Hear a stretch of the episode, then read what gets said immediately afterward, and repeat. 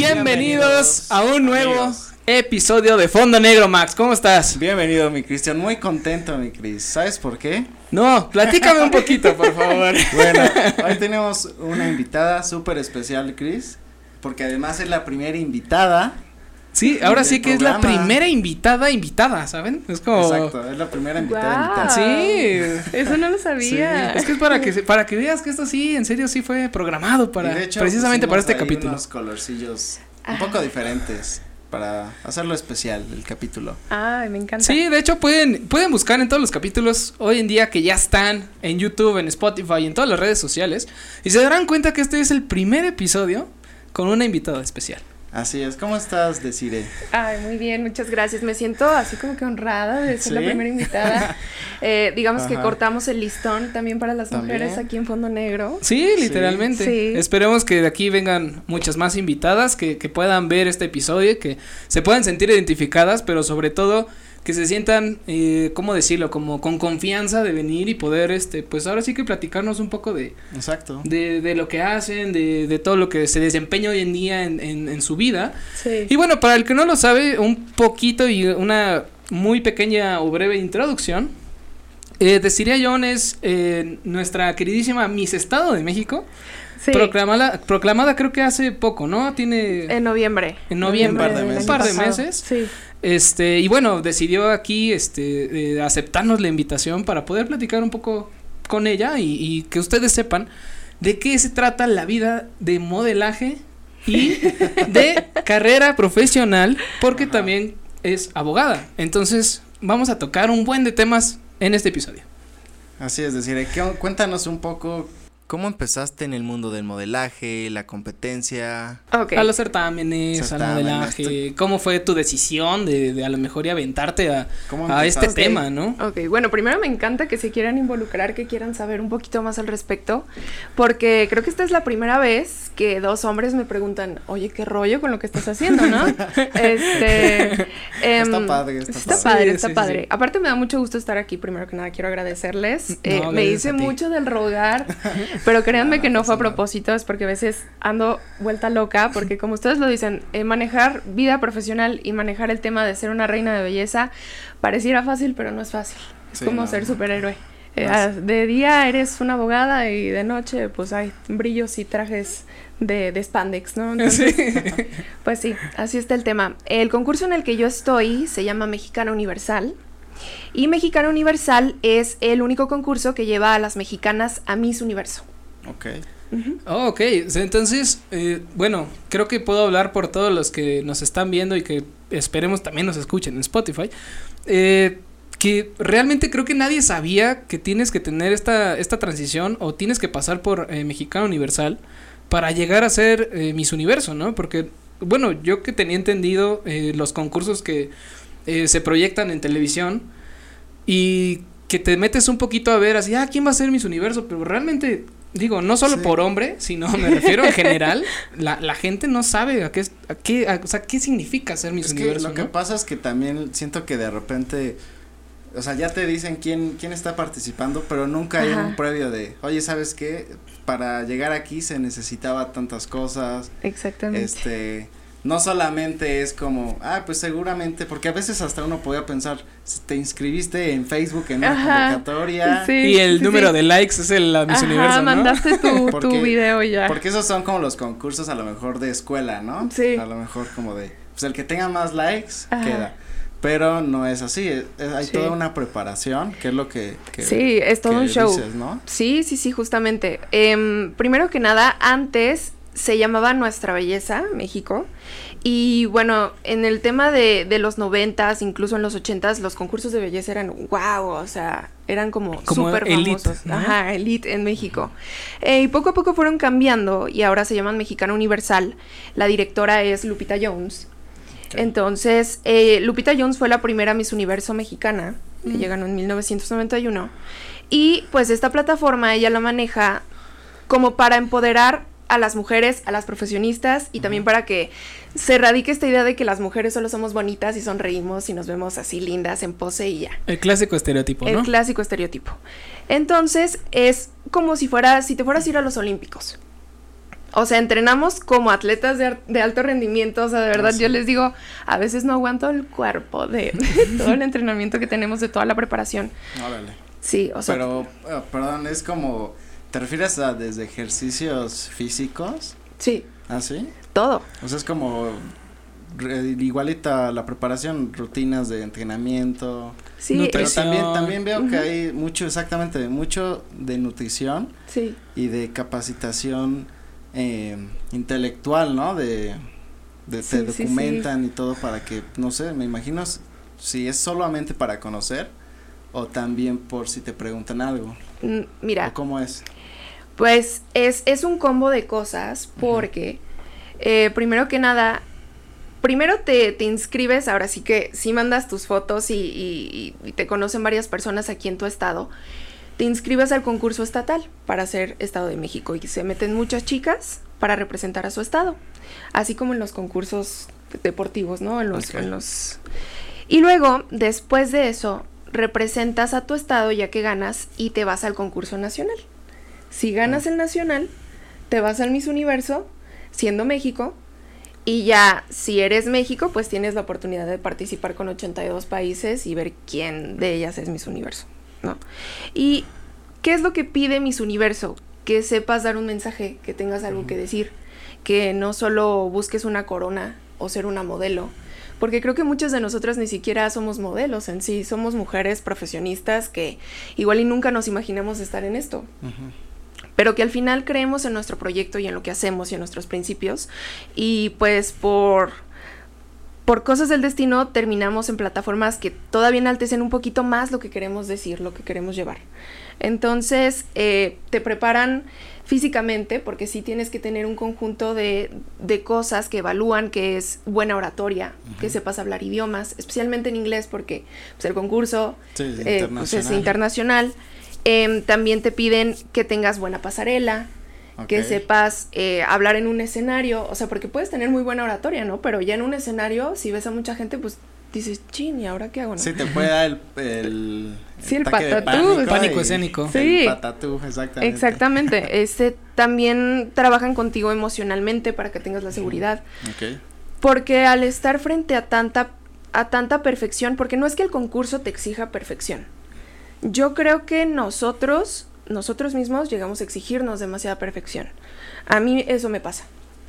Entonces, el que sepas que eres un ser humano, que te puedes equivocar y que te puedes caer y te puedes levantar. Y que va a haber mucha gente y muchos ojos juzgándote, no en un mal sentido, sino porque estás ahí en un escenario y estás pues representando a lo mejor a un estado o a un país o a todas las mujeres del universo, ¿no? Bueno, en este caso el planeta. Este, pero, pero sí, eh, creo que sí se necesitan ciertas tablas y necesitas también cierto, cierta mentalidad para hacerlo, porque no es tan fácil como parece, ¿no? Parecería muy, muy simple, muy fácil, pero no lo es. Claro, en todos estos concursos que, mencionas, digo, al final sabemos que necesitas ir escalando, ¿no? Al final, eh, como dices, a lo mejor empiezas algo, eh, no sé, en un conjunto muy chiquito, ¿no? A lo mejor en, en, en tu ciudad, después escalas un poquito más allá a otros estados y bueno, ¿no? Ir como escalando. Estas métricas que usan para calificarlas, ¿es desde el primer concurso que se meten o, o más bien como que van cambiando mientras más, más vayas avanzando, pues obviamente te van calificando más cosas, ¿no? Eh, pues sí, justamente, así como los olímpicos, casi casi, ¿no? A lo mejor en tu, en tu municipio primero, pues van a haber ciertas, ciertos estándares o cierta métrica que a lo mejor no va a ser tan exigente. Luego ya en el estatal, que compites con todos los municipios, y luego el Estado de México, que es enorme y tiene Sí, muchísimos municipios, pues la, la competencia es mucho más grande, ¿no? Y entonces tienen que poner reglas más estrictas, este, ser un poquito más perfeccionistas. Y luego en un nacional, pues más, porque tienes 32 mujeres que son preciosas, pero que además todas tienen algo importante que decir, ¿no? Entonces, pues, ¿qué mensaje eliges este año para que represente a México y para que llegue a miles de personas? Entonces, siento que eso está muy cañón. Y si es que si, si ustedes las ven a todas hablando, dicen, wow, o sea, independientemente de cómo se ven, lo que ellas tienen que decir, dices, wow. Entonces, sí, eh, conforme vas escalando, sí se va poniendo más dura la competencia. No, y es como el, un gran poder conlleva una gran responsabilidad porque, o sea, yo lo veo en el certamen de Miss Estado de México, digo ya investigando y demás, veo que empiezas a tener más audiencia, ¿no? Sí. Entonces ya no solamente es el mensaje que quieres dar, sino es lo que va a involucrar como tanto que te sigan mujeres o que empiecen, empieces como a tener, pues sí, más audiencia, más foco. Sí, sí. Como también más responsabilidades. Creo yo que también de repente llega un punto en el que dices, no sé, empiezan a ocurrir cosas que van más allá de lo que pensabas, ¿no? Sí, sí. O, o, desde marcas que te dicen, oye, este, me interesa tu perfil por tal o tal motivo. Ujú. Y cosas que dices, wow, o sea, ya no solamente era el mensaje, sino empiezas, empieza a acercarse gente Sí. que no creías, tal vez, no la tenías sí, tal vez mapeada, ¿no? Y, y yo creo que a veces eso es lo difícil, ¿no? Que, que yo deciré puedo pensar una cosa o tener una perspectiva de las cosas. Y a lo mejor en ese entonces mi perspectiva era mucho más chiquita. Y ya cuando gano, me doy cuenta que ya no solo puedo hablar desde, desde lo que yo pienso, sino también desde lo que muchas mujeres vivimos, por ejemplo, en el Estado de México, o puede que te hablen ciertas marcas o ciertas cosas que no representen lo que tú eres, y entonces ahí sí tienes que poner, ponerte pues segura respecto a lo que tú crees y decir, sorry, si quiero representar a, a un estado o a un país, va a sonar como muy político, ¿no? Pero, pero sí tengo que ser eh, pues prudente y también fiel a mis principios y a lo que yo creo, ¿no? Claro. Este, mm, entonces sí, sí se complica más, como que a veces no no lo mides. Luego a mí me empezaron a llegar un montón de seguidores y yo decía, bueno, ¿de dónde, no? O, ¿Cómo, eh, cómo me contactaron? ¿Cómo me siguieron? Exactamente, o yo soy Órale. cero glamurosa, cero glamurosa, y entonces eh, me pasó ayer que fui a Town Square en pants, sin maquillaje, o sea, el cabello, ya saben, que te lo recoges sí, porque sí. lo traes sucio, casi, casi. y se me acercan cinco niñas a tomarse fotos y, wow, Desi, y yo así de... Wow, ¿no? O sea, yo, yo me veo a mí misma como esta nerd en pijama sentada en una compu, ¿no? Entonces, Ajá. Sí, qué un día chistoso. normal, tal vez, que de pants, ahí tranquilo, ¿no? Ajá, Y exactamente. pasan estas cosas, órale. Pero creo que también ahí depende mucho de, de cómo tú lo tomes, ¿no? Porque, eh, bueno, nosotros, eh, bueno, al menos como personalmente, cuando llegas a ser como una celebridad de cualquier cosa, ¿no? Desde ser músico hasta ser actor, hasta ser lo que sea, ¿no? Eh, cuando te pasan este tipo de cosas de que la gente te llegue a decir, ah, oye, tú eres, ¿no? Y una foto y eso. Ahí puedes tener dos vertientes, ¿no? O sea, Sí. porque una puede ser el impacto de, ay, sí, soy famoso, ¿no? Hoy me siento como, o sea, gracias, ¿no? Ay, sí, Obviamente obvio, tenías ajá. que pedirme fotos, ¿no? Pero Sí, también no. las- la otra perspectiva es de, wow, o sea, tanto impacto estoy teniendo en la gente. Creo que esa es la forma también, ¿no? Dependiendo de cómo lo veas, que lo puedes o, inclusive utilizar para, inclusive, este, como crecimiento personal, ¿no? O sea, Sí, sí, sí. La verdad es que para mí sí es algo así. Em, yo siempre he tenido esta perspectiva de que ninguno somos ni mejor que nadie, ni nadie es menos que nadie. Em, así seas eh, el Dalai Lama, ¿sabes? Entonces, sí algo que sí encuentras mucho en este ambiente, en el modelaje, en el tema de la belleza, finalmente, es que a veces hay gente que sí llega a perder el piso.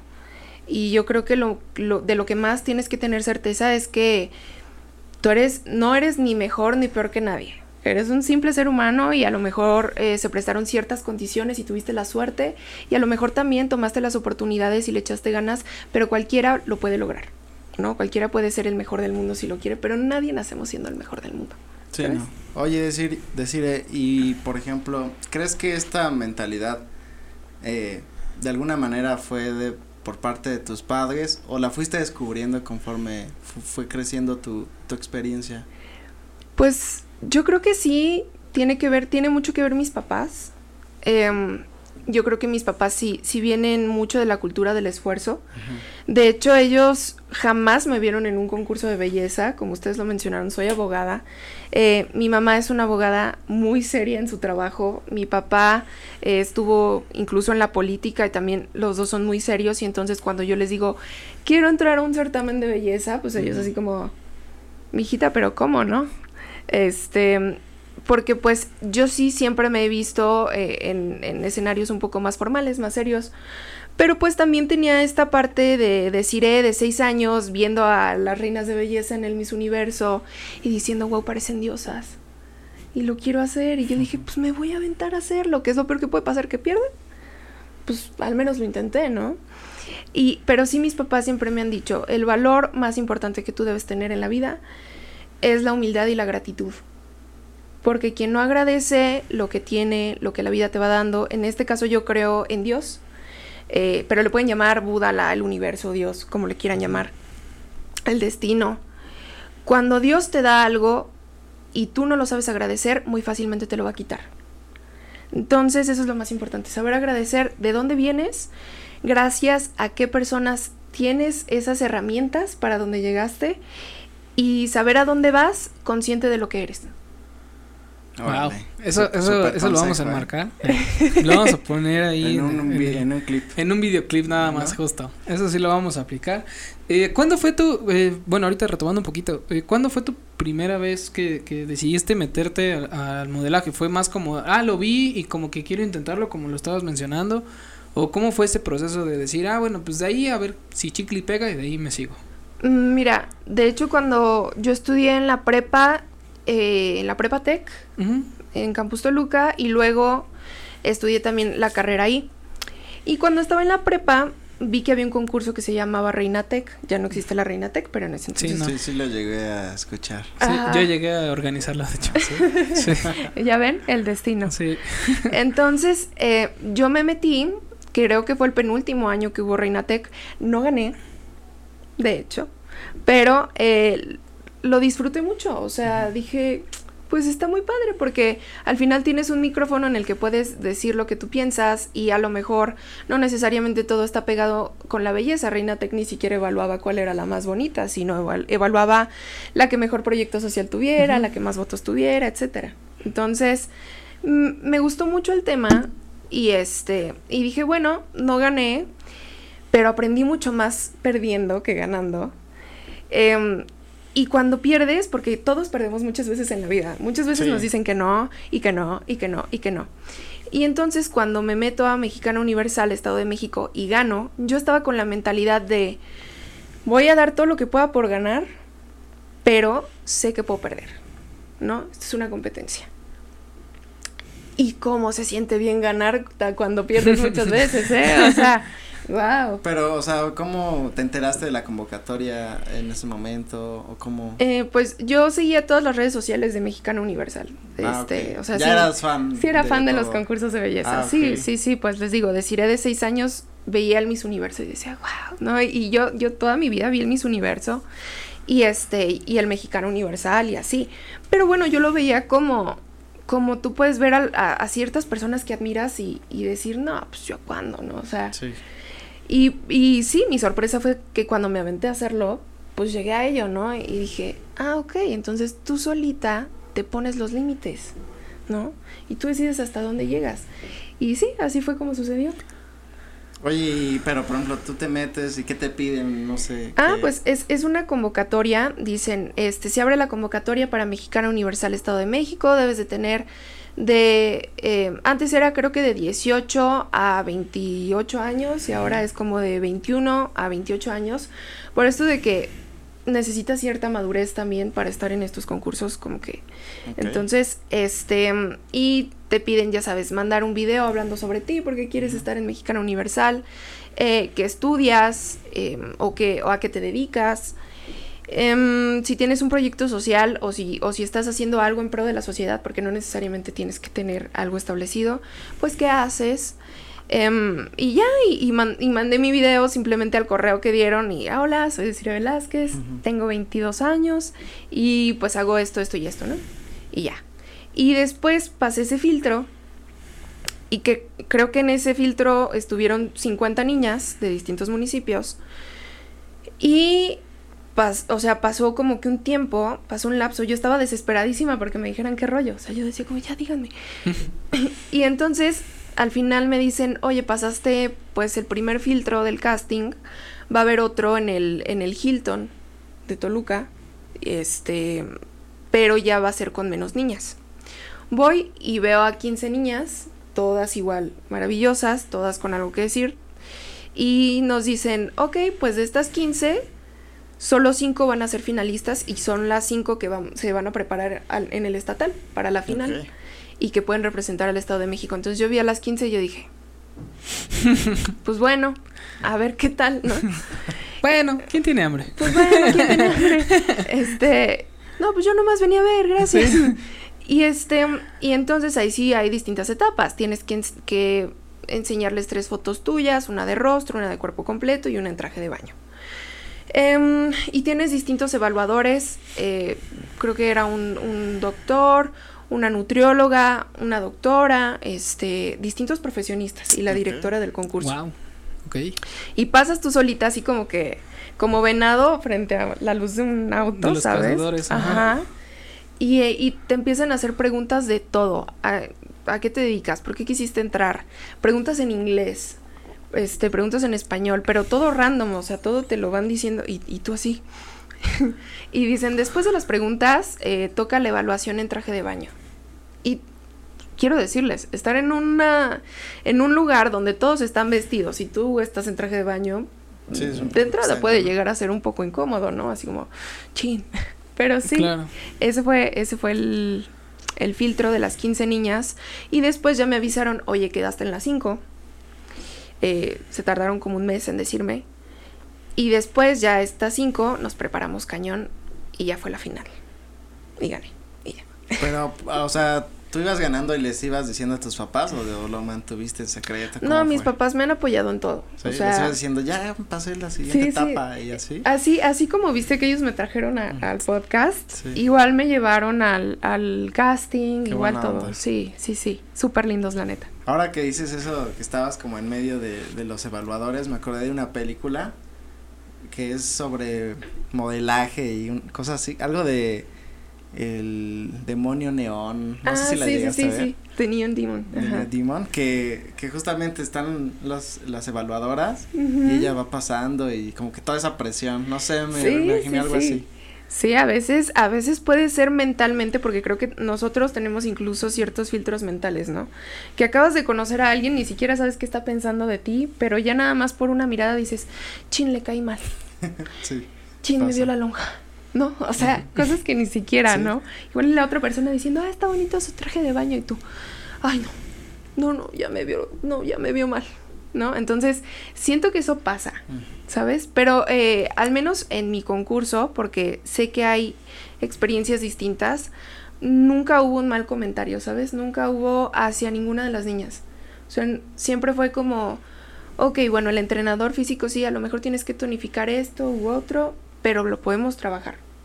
Sí, en un, en un aspecto como para nutrirte, Ajá, ¿no? En vez de- exactamente. Sí, sí, sí. No así como en The Neon Demon de, no, estás gorda, ¿no? Así como... Es que sí se, bueno, ahí lo plantean muy intenso, ¿no? Sí, Entonces, uno, por ejemplo, que no conoce, dices, así ha de ser. ajá. Pero bueno, la realidad es que no necesariamente. No Parece necesariamente. que lo dramatizan un poco. Sí, un también. poco. Y no dudo que hayan ambientes así. Em, pero al menos en, en este caso, en Mexicana Universal, la verdad siempre fue constructivo todo, siempre ha sido constructivo. O sea, y si a ti no te gusta algo, o sea, si tú dices, no, a mí me gusta mi lonjita, sorry.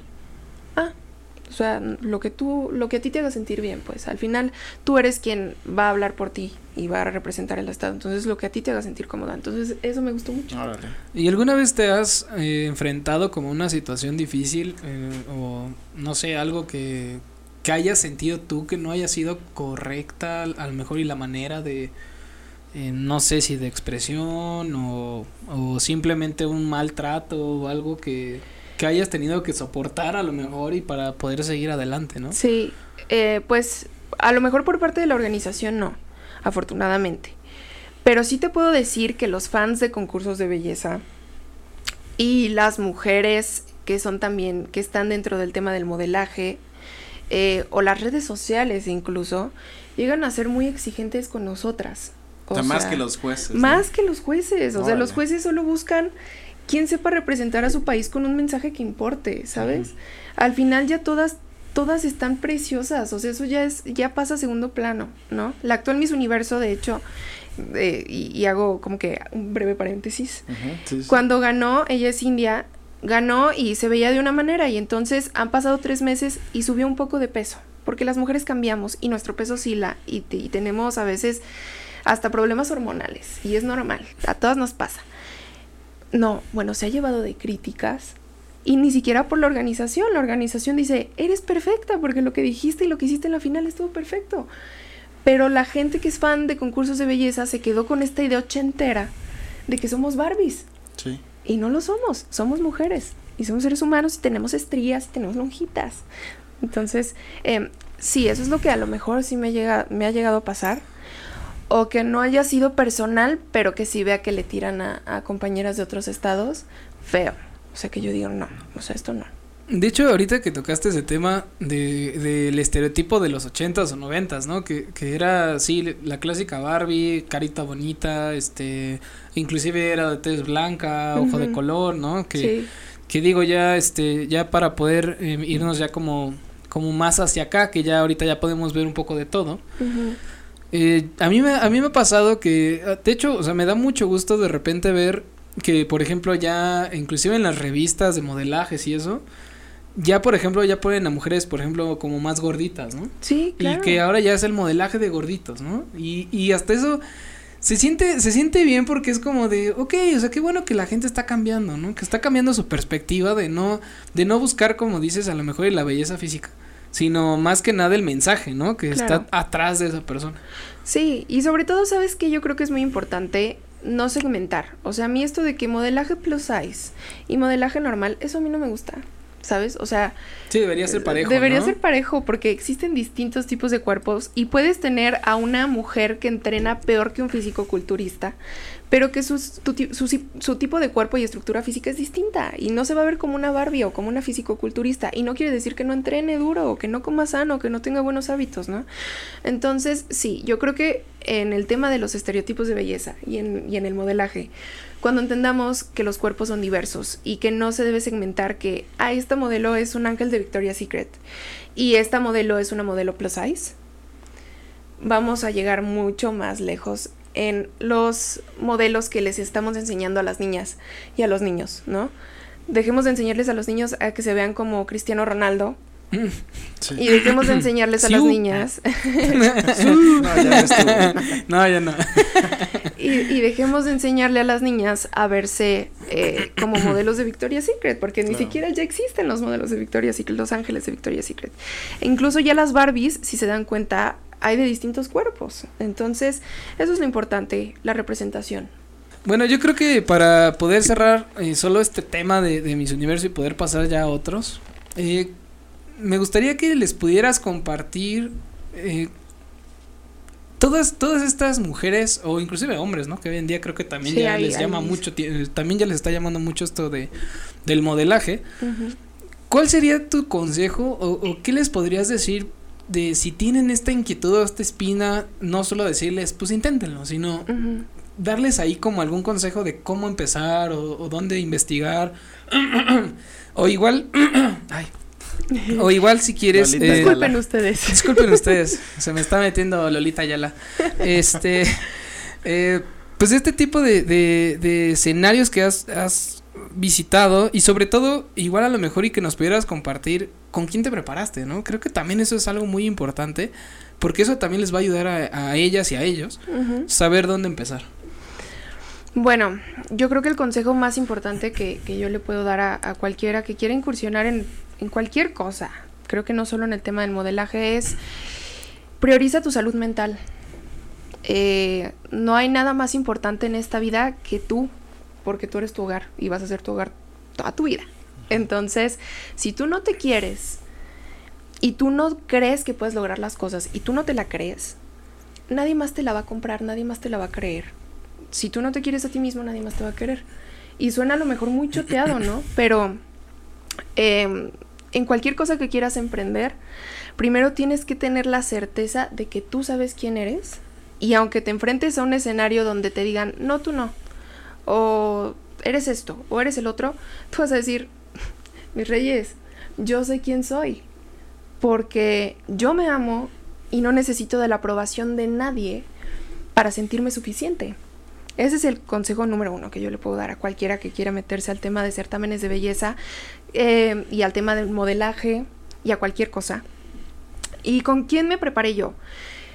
Em, pues mira, ya me contagiaste Lolita. Sí, ya. ya, ya. Se va saltando el demonio, Sí, ¿eh? Ahorita así ya es. Me va a tocar. toca. Ahorita te toca. Ahorita te va a tocar. Este, lo que sí puedo decir es que mm, la oratoria creo que a mí me lo, me lo dio todo el tema de la carrera de derecho. Eh, la verdad es que sí, o sea, de hecho tuve distintos maestros de, de discurso. Hubo un italiano que, que era rudo con nosotros en el tema del discurso, porque en el litigio tienes que ser acá fuerte, ¿no? Y saber qué es lo que dices. Eso a mí me ayudó en oratoria. Pero creo que también el, el ser seguro, platicar con, con tus amigos, eh, perderle el miedo a hablar con extraños puede ayudar mucho con la oratoria. Eh, y el tema de pasarela, eso yo lo fui aprendiendo con Genaro Palos. Genaro Palos es un coach muy, muy bueno que está en Aguascalientes. Pero bueno, ese es un tema ya más específico en el tema del modelaje y de los concursos de belleza. Pero creo que la vida te prepara, la vida te va llevando y cuando algo no parezca correcto, que tú no lo sientas correcto, que digas esto no me está latiendo, no es ahí. Ok.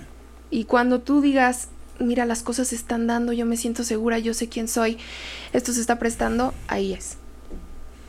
Excelente.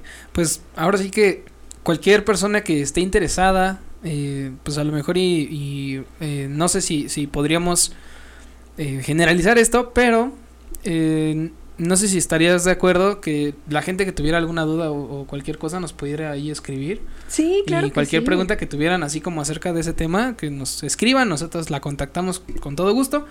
Y Sí. este, bueno, para que les pudieras como contestar este aspecto, ¿no? Claro que sí, contáctenme, ¿eh? yo, yo cero me freseo, yo contesto a todo el mundo, yo soy fan. Súper, decir, eh, oye, está padrísimo esto que nos cuentas. Eh, la verdad es que uno, pues, la, por cierta ignorancia se queda con, con esa idea hasta ochentera, ¿no? No, Ujú. para enterarte necesitas esto y esto. Pero no, realmente esto que dices rompe muchas barreras. Creo que, pues, también quien lo esté escuchando, pues, puede incluso animarse, ¿no? Y si bien no se va tal vez a meter a un concurso, pero cambiar a lo mejor la proyección de esa persona, ¿no? Sí, Esto que dices de hablar con extraños para romper como el miedo es algo muy interesante porque fí- fíjate Como que ahorita. como ahorita. no, fíjate que es algo muy común que pasa, ¿no? Sí. De- o sea, yo tengo muchos conocidos, amigos que les da mucho miedo como ir a hablar a alguien más, como Sí. Romper esta zona de confort que también creo que va por ahí, ¿no? Ajá, exacto. Entonces, está muy padre el cómo incluso puede servir como de experimento personal de voy a hacer esto y a la y a su vez ir desarrollando o ir soltándose un poco más, ¿no? Sí, Puede- exactamente. Puedes hasta usarlo como para eso también. Sí, sí, sí, o sea, y les digo, no, no solo se, se cierra a los certámenes de belleza, no solo se engloba en eso. Yo siempre lo digo, your comfort zone will kill you, o sea, si te quedas en tu zona de confort, nunca vas a aprender, nunca vas a llegar lejos, nunca vas a aspirar a lo que a lo mejor soñabas, ¿no? Entonces, piérdanle el miedo a hablarle a la niña que les gusta, o al niño que les gusta, o a la niña que les guste, o sea, a ver, ¿qué es lo peor que puede pasar? Que te diga que no. Sí, no ya lo tienes, No, ¿no? ya lo Como tienes. Pues bueno, dices, al menos no me quedé con las ganas de intentarlo, ¿no? O que te aventures y que te digan que sí. Ay, ¿qué tal si te dicen que sí? ¿No? Entonces, pues así, aviéntense, pierdan el miedo a, a hacer las cosas que les dan miedo, pierdan el miedo. Ahorita que, que tocaste el tema de, de que estudiaste leyes, ¿tiene, tienes eh, esta parte de, de generar toda esta vida de modelaje y aparte supongo que te tocó eh, estar como a la par con la carrera, ¿no? Sí. ¿Cómo fue tu proceso? ¿Cómo, cómo le hiciste para, para poder salir de una carrera que la verdad no es nada fácil? Digo, está, es como estudiar y trabajar, ¿no? Sí. Al final de cuentas. Sí, sí. ¿Cómo fue esa, ese proceso? Pues mira, yo me gradué en diciembre, yo gané en noviembre.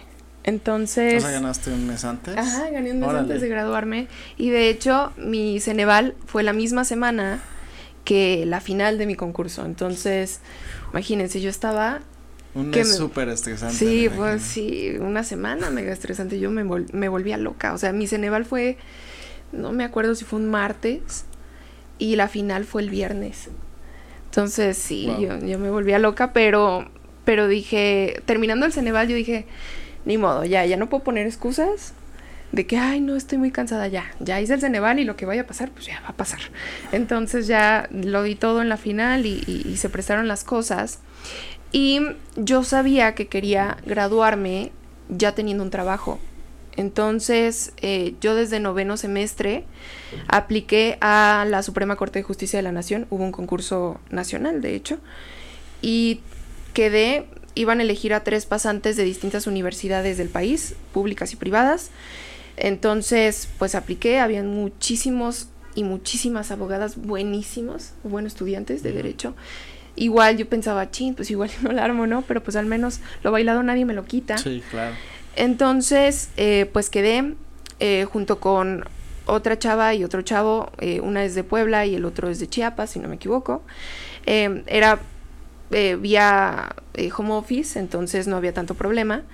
Y era para la ponencia de la ministra Margarita Ríos Farjat, que es este, la presidenta de la primera sala de la Suprema Corte.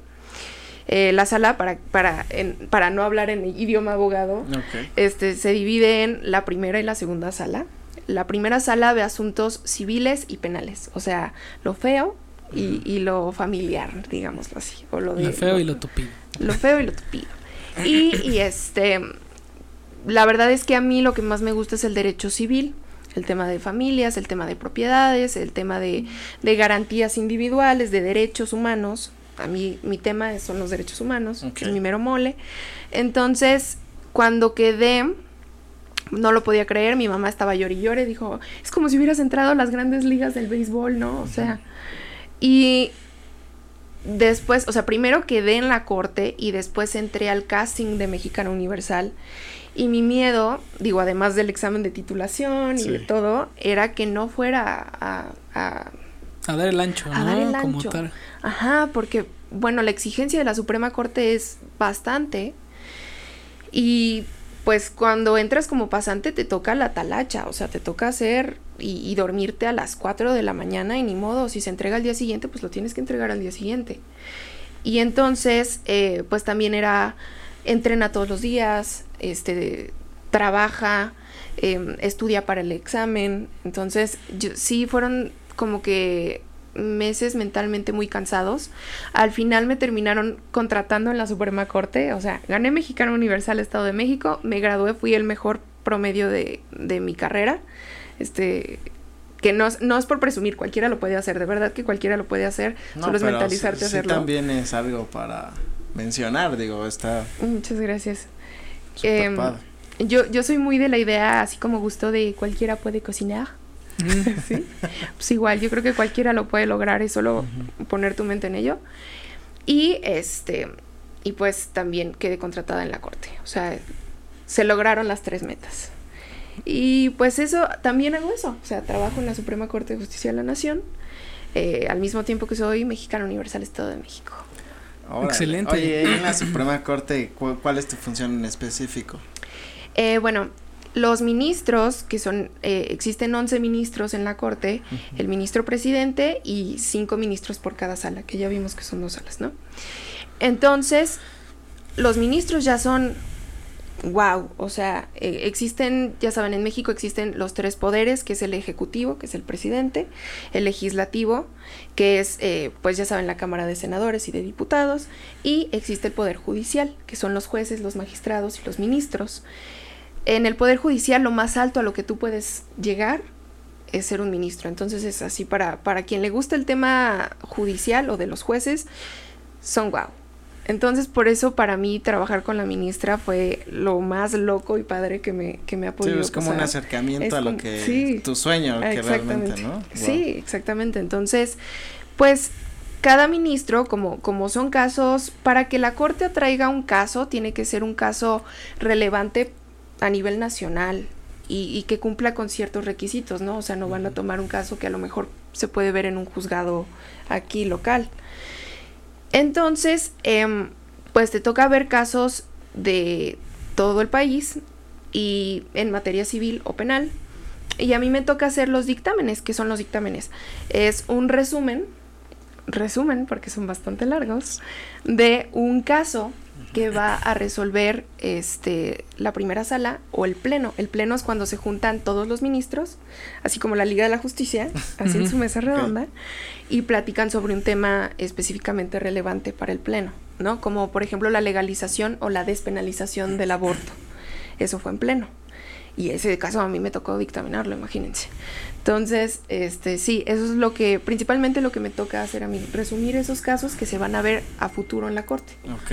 A mí me gustaría, Wow. si así me lo permites, ponerte entre la, en la espada y la pared. Porque al final, si tú tienes una pasión y te dedicas a esa pasión, pues normalmente siempre sale, ¿no?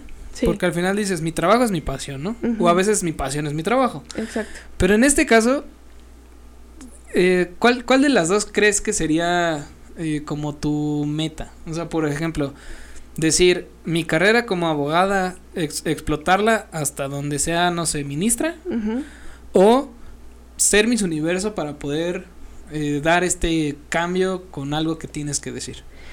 Pues mira, em, yo siempre he dicho que mi más grande pasión sí es el derecho. Mi, mi pasión más grande son los derechos humanos. Y, yo creo que la razón por la que yo decidí estudiar derecho es porque siempre fui esta niña legona que si veía una injusticia o veía un bully pegándole a alguien, yo decía, es que ¿por qué? O sea, no está bien esto. Eh, o era respondona de, no, esto es injusto.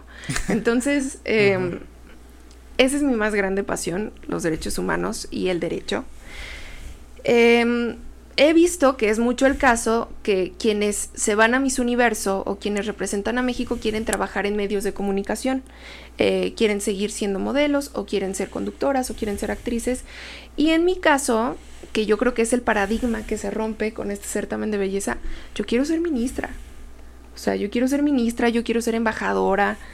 Yo sí quiero sacarle todo el provecho a lo que más amo, que es el derecho.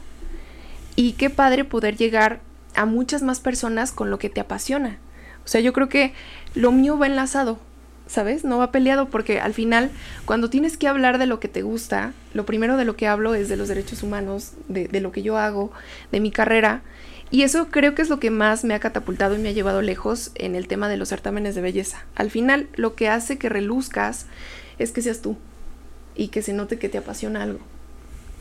Oye, además creo que, bueno, ahora que, que nos cuentas esto, también veo muy enlazado justamente, bueno, yo sí veo las dos cosas que de alguna manera lo logras enlazar con estos apoyos que haces, por ejemplo, a las mujeres, estas fundaciones que, pues que estás ahí, ¿no? Y yo veo que de alguna manera lo, lo fusionas. Sí, sí. Y estoy seguro que pues después vas a, vas a seguir creando proyectos similares en cuestión de apoyar Sí. Y además está padrísimo conocer como todas las vertientes de cómo lograrlo, estar ahí, este, conocer bien las leyes para saber de qué manera puedes eh, realmente hacerlo. Sí, sí. Y bueno, poderlo fusionar, creo que es algo muy interesante. No sé si tú lo haces conscientemente o te ha pasado que inconscientemente dices, wow, creo que estoy haciendo estas dos cosas sin darme cuenta.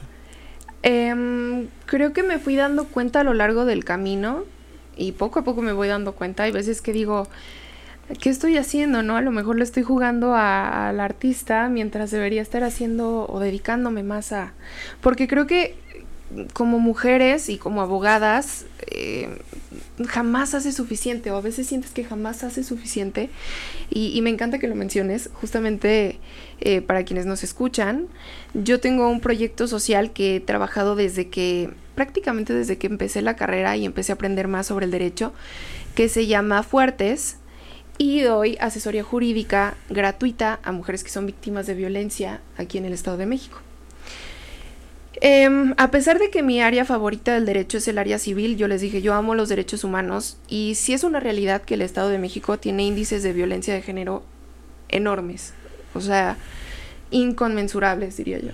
Entonces, eh, yo, yo lo platicaba con distintas amigas, si a ti no se te pone la piel chinita y no en un buen sentido, o si no te dan ganas de llorar cuando escuchas que una amiga desapareció, o que a lo mejor eso le podría pasar, toco madera, a tu mamá, a tu hermana, a tu novia, a, tu prima, y, que no está bien que sean razón de género, porque quiero decir, hay homicidios y matan más hombres que mujeres en, el país, pero no los matan por ser hombres, no sé si me explico.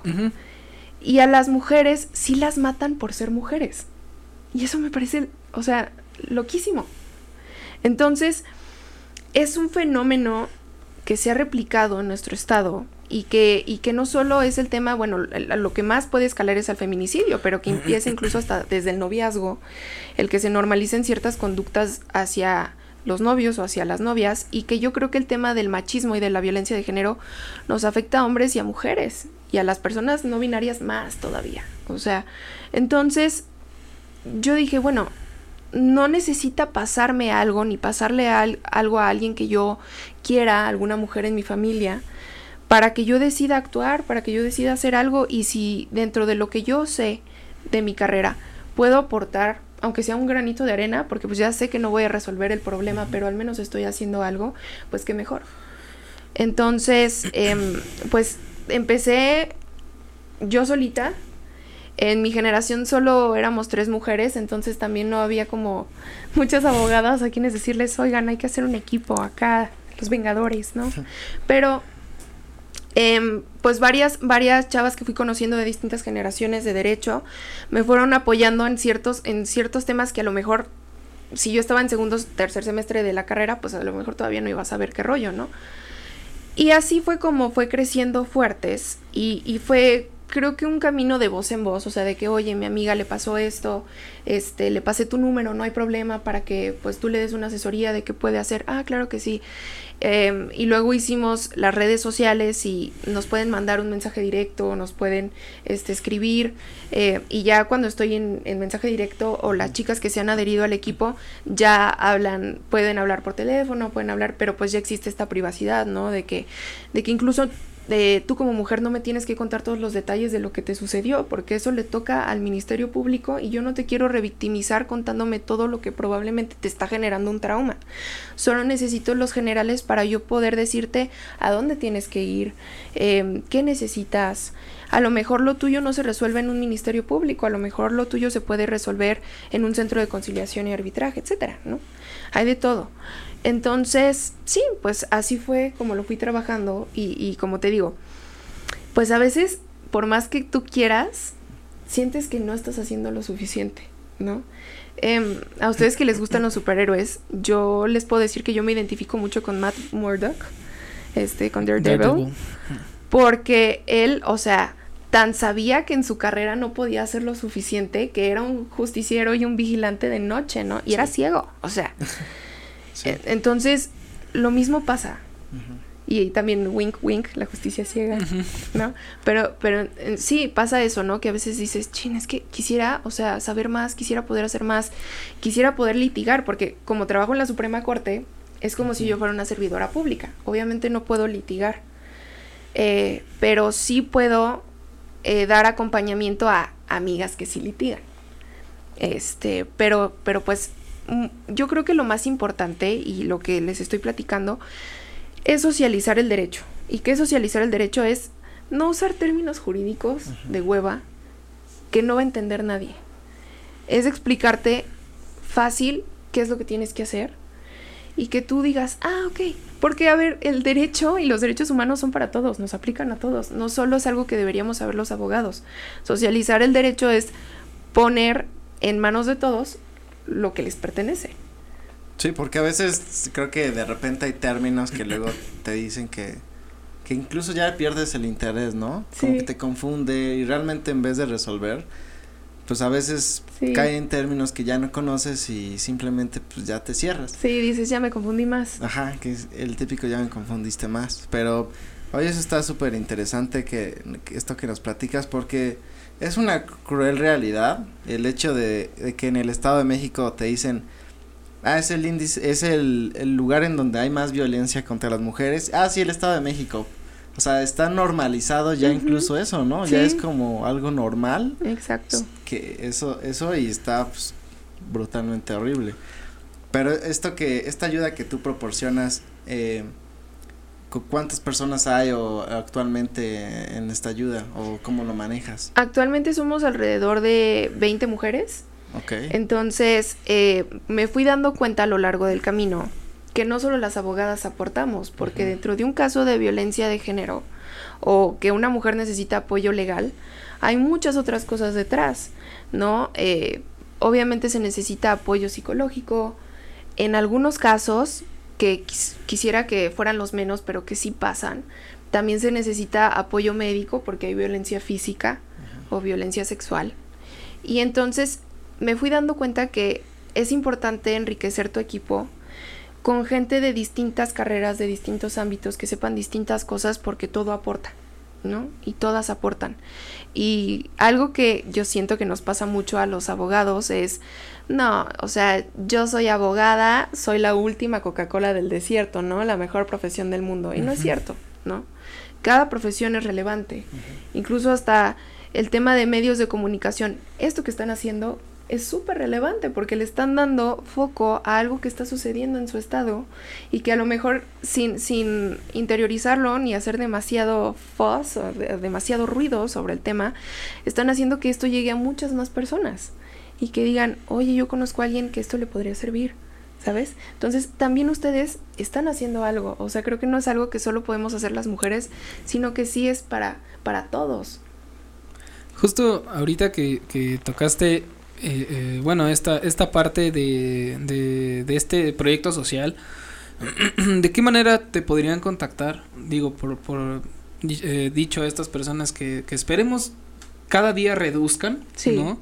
Al final, mientras menos problemas se vayan suscitando al, a lo largo de la vida, pues creo que sería muchísimo mejor para la asociación, ¿no? Saber que todo está siendo un poco más tranquilo para todos. Sí. Pero, eh, ¿de dónde, dónde podrían eh, contactar esta página o cómo te podrían escribir? O... Me pueden contactar a través de arroba fuertesmx, fuertes.mx.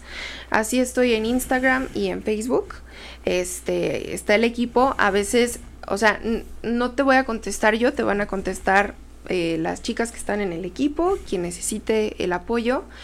Em, pero sí, cada caso lo tomamos muy en serio y también cuando hay casos que salen de nuestras manos y decimos, a ver, tengo que ser realista contigo, esto yo no te lo voy a poder resolver y tampoco te quiero mentir sobre algo que no puedo hacer, también lo hacemos. Entonces, porque eso es lo, más importante, ¿no? Creo que no, no lucrar a través del el dolor y lo que están viviendo otras personas.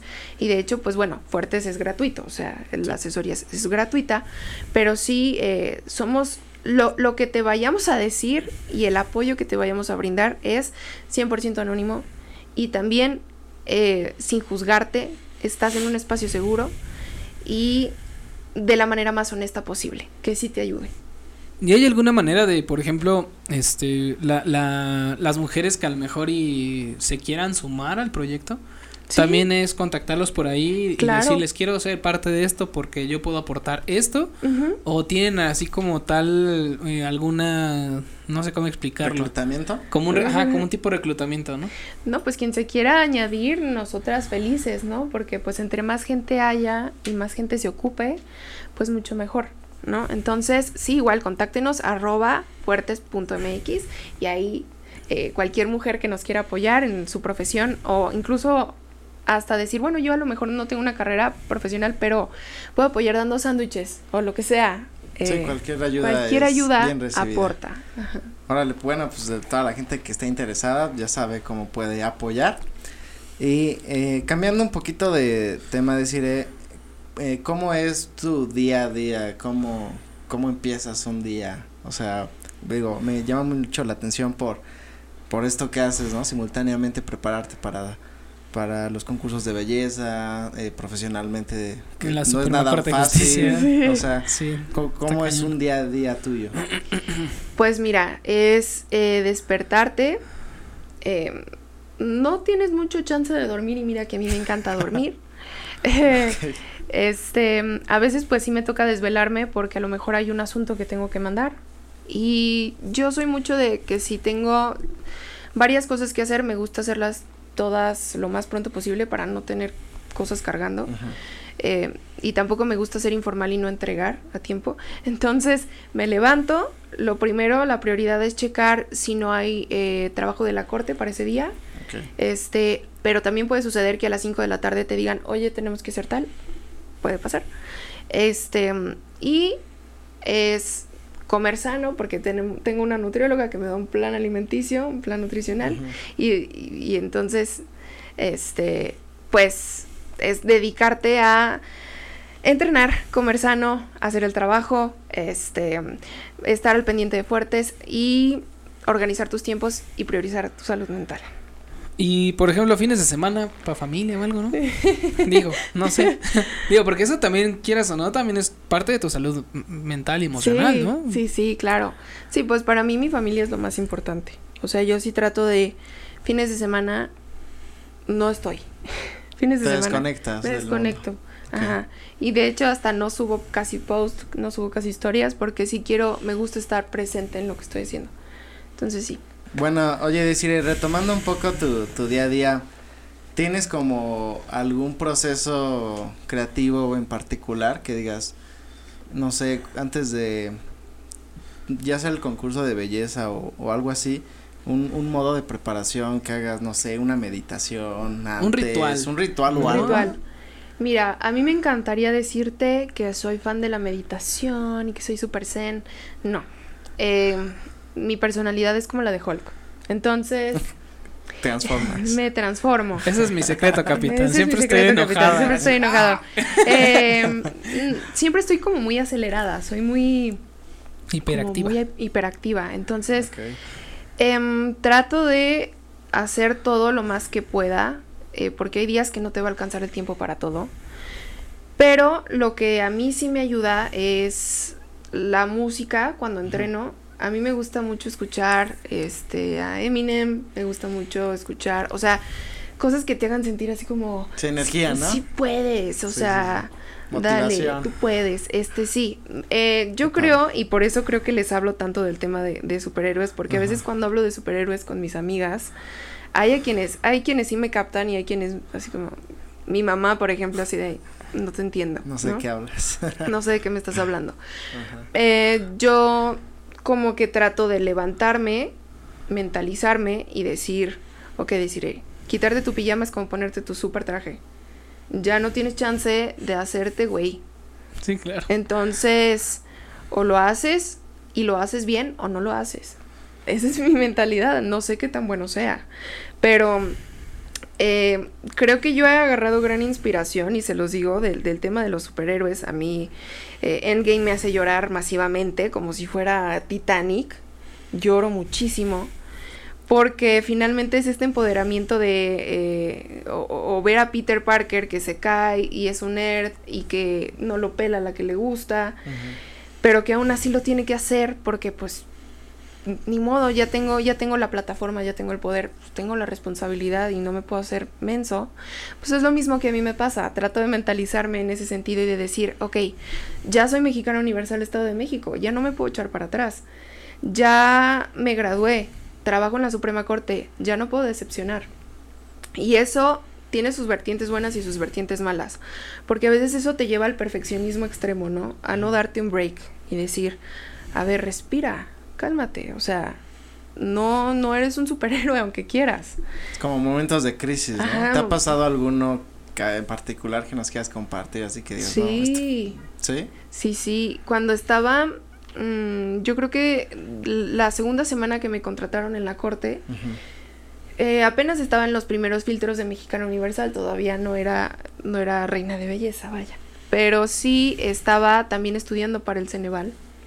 Okay. Y pues ustedes ya saben que el Ceneval es apréndete y ten presente todo lo que viste en la carrera para un solo examen. Uh -huh. Entonces, pues a veces eso está medio una cañón, locura. es una locura. Y tenía que entregar, eh, era la primera vez que yo dictaminaba y el primer equipo que me tocó eh, fue como, ok, ten, lo tienes que hacer, pero nadie me explicó cómo hacerlo. Entonces, yo partiéndome la cabeza, ese día me dormí a las 7 de la mañana y al día siguiente tenía que, pues, que tener clases, lo bueno es que eran en línea. Eh, y al mismo tiempo me pidieron un resumen del pleno, que resumir el pleno es prácticamente cada cosa que están diciendo los ministros, uh -huh. transcribirlo así a, a, texto, ¿no? Algo más o menos así, un poquito no tan literal, pero sí. En qué sentido votó cada ministro, qué opinó cada ministro. Entonces, pues tienes que estar bien atenta. Y no me daban los tiempos porque, pues, el, el horario de TEC es, puedes tener una clase a las 7 de la mañana, como puedes tener una clase a la 1 de la tarde, como puedes tener una clase a las 8 de la noche, ¿no? Y sí. terminar a las 10 de la noche. Entonces estaba en clases y al mismo tiempo viendo la sesión del pleno y al mismo tiempo tratando de trabajar en el dictamen y pensando, chin, ya no entré en el día de hoy. En, y, y me quebré, me quebré y me solté llorando y fui corriendo así a abrazar a mi mamá y mamá, es que ya no puedo. y este, sí, sí, creo que ese fue un momento de quiebre para mí y fue también un momento de, a ver, no se puede todo. Uh -huh. Tienes que, de, que sí tienes que designar ciertas prioridades, tienes que tener ciertas prioridades y sí fue un momento en el que yo hablé con el equipo y les dije, oigan, todavía soy estudiante, puedo hacer ciertas cosas y mi horario es este, pero también tengo que cumplir con mis clases porque de nada le sirve que yo haga bien la chamba si no tengo un título ni una cédula, ¿no? Entonces... ¿Qué te dijeron? O sea... Sí, pues sí, Lo, sí lo entendieron. ¿Sí lo entendieron? Sí, y yo dije, y si no lo entienden, pues sorry, o sea, pues no, no puedo, no me puedo partir en cuatro, ¿no? Y hacerlo. Entonces sí, ese fue un punto de quiebre para mí. Creo que igual encontrar un equilibrio entre, entre tu carrera y, y, por así decirlo, pues parte de un hobby, una pasión, ¿no? Que, que podría ser el modelaje. Tener ese equilibrio de las cosas creo que es el punto más difícil que puede alcanzar un ser humano, porque te puedes concentrar mucho a lo mejor, como dices, en tu carrera, ¿no? Y de repente tengo que hacer otra cosa, de repente ya me hablaron acá y de repente, bueno, en, en caso igual, por ejemplo, personal, a veces inclusive hasta los propios padres, ¿no? Sí. Que es como de, sí, tú estás estudiando, sí, también estoy preparando el proyecto, estoy, estoy preparando, eh, no sé, una canción, o estoy, no sé, ¿no? Cualquier otra cosa, un baile, lo que fuera y aparte todavía los padres así de, y acuerda que, que también tienes que hacer esto. Tienes obligaciones aquí. ¿no? O sea, tienes obligaciones también. Sí, Y creo que también llegar a un punto de quiebre en el cual dices, ya, ¿no? O sea, ya, váyanse, pues así muy lejos todos, ¿no? Y, y, ya, o sea, ya y prefieres estar como en tu zen. Y digo, explotas, sacas todo lo que tengas que sacar y, y saber cómo levantarse de eso, creo que eso es lo que hace que estés donde estás ahorita. Ay, muchas gracias. Pues... Pues sí, lo, lo, lo, yo creo que lo complicado en la vida es encontrar equilibrios. Uh -huh. Los equilibrios son los más importantes, pero también son los más necesarios. Y no siempre te van a gustar los equilibrios. O sea, a veces los equilibrios también significan dejar ir ciertas cosas por hacer otras, ¿no? Eh, a lo mejor dejar ir una relación o dejar ir a lo mejor un poquito de tu vida social. Puede pasar. Eh, mi caso, un poco. Este, okay. pero sí, sí es, sabes que no, esto no va a ser por siempre. O sea, también, eh, yo no sé si, si voy a ganar Mexicana Universal, ¿no? Ojalá, y ojalá me vaya al Miss Universo, pero también puedo no ganar. Entonces, vamos a sacarle el máximo provecho que se pueda a esto que estamos viviendo hoy, ahorita. Y entonces priorizas, ok, para mí mi prioridad es mi trabajo, y mi, mi, título como mexicana universal Estado de México. Entonces, para cumplir con la preparación cabalmente y para cumplir con tu trabajo vas a tener que renunciar a ciertas cosas y e eventualmente vas a tener la retribución de ello. Pero sí, eh, la verdad es que como adultos el equilibrio a veces también significa renunciar a ciertas cosas. Creo que algo también muy rescatable que se podría tener sería que, que como dices, si tienes la inquietud o la espina de hacer algo, yo también soy de la creencia de que, pues, inténtalo. Uh -huh. O sea, y si te dicen que no, y si, y si te cierran puertas, y si te tiran, lo que fuera, ¿no? Al final dices, bueno, pero pues lo intenté, ¿no? Sí. O sea, y no me quedé con las ganas de, híjole, hubiera estado padre, creo que sí hubiera jalado, creo que sí hubiera Ajá. hecho, ¿no? Sí. Y creo que esta parte de, de, de ver esa parte de, de decir, oye, pues intenté, como dices, ¿no? Llegar a Mexicano Universal y esperemos eh, que lo que lo ganes, ¿no? Al final. Gracias. Que llegues a esa meta, o, sea, que una meta más, ¿no? Sí. De, de, todo lo que te has propuesto a lo largo de tu vida. Pero como dices, si el día de mañana no lo ganas, yo creo que te vas a sentir satisfecha por decir, bueno, llegué hasta aquí y lo intenté Ajá, y lo hice. Exactamente, ¿no? sí, no, o sea, no quedarme con, bueno, pude haberlo hecho mejor, ¿no? Sí, o con las ganas. Sí, o pude haberme preparado mejor. Eh, y además, miren, yo creo que tiempo, el tiempo es el único valor que nunca vas a poder comprar, eso sí, pero también tienes que valorar en qué priorizas tu tiempo y en qué te priorizas a ti. Eh, si yo les dijera, no, es que saben que todo lo que hago hace que yo no me sienta yo y me sienta mal, se los prometo que no lo estaría haciendo. Pero yo me siento plena en lo que estoy haciendo y me siento feliz y al, y al decirles a lo mejor que no está tan padre renunciar a ciertas cosas es renuncias a ciertas cosas porque te priorizas a ti y priorizas tu tiempo y priorizas lo que tú quieres hacer. Como individuo, como mujer, como profesionista, como persona, como ser humano, tu prioridad eres tú, vuelvo a lo mismo. Entonces, y quien, quien se quiera adherir en el camino y entender eso, qué chido.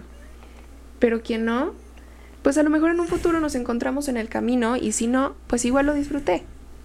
Y ya. Excelente. Super consejo.